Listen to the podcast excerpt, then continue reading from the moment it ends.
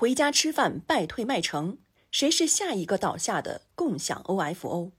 作者周锡兵，播音郑婉。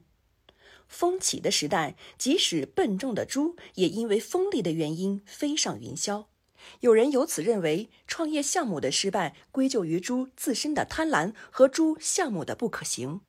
对此，我不认可这样的观点。一个重要的原因是，按照猪理论的逻辑，起风时为什么没有人反对或者大声疾呼说，即使猪漫步在云中也会摔下来？好事的人们却在欢呼起风时猪的快乐和虚荣满足感。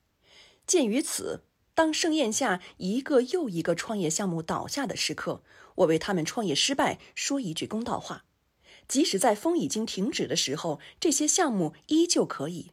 只不过这样的项目有其自身的边界。正因为如此，当媒体在批评这些项目时，我不再沉默做一个看客。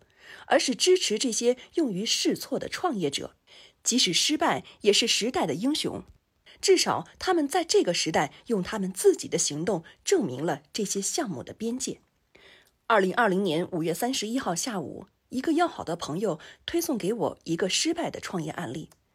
按照既往的做法，我阅读后与其探讨项目失败的一些观点，但是这个项目与之前聊到的内容有些重叠，于是我干脆写一篇短文聊聊。二零二零年五月二十七号，回家吃饭的用户收到官方发送的短信通知，短信显示近期接北京市市场监督管理局朝阳分局通知，回家吃饭平台暂停运营。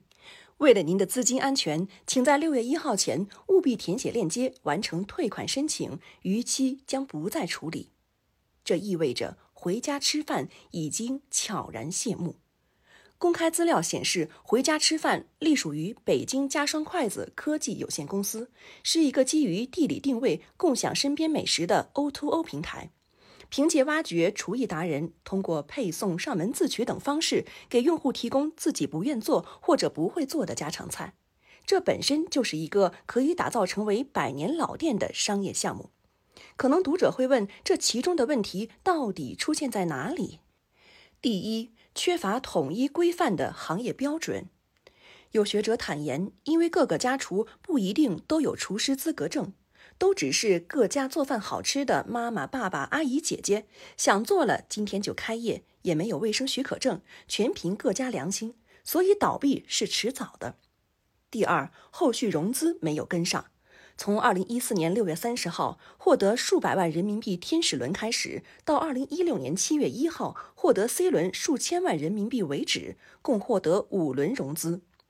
经历过短暂的融资巅峰后，回家吃饭没有达到投资人的期望，后续的融资自然无法获得。第三，激进的战略边界扩张没有相对应的跨地区人才资金流。当完成北上广深等一线城市布局后，回家吃饭再次拓展像湖北武汉这样的二线城市，这需要庞大的战略资源作为支撑。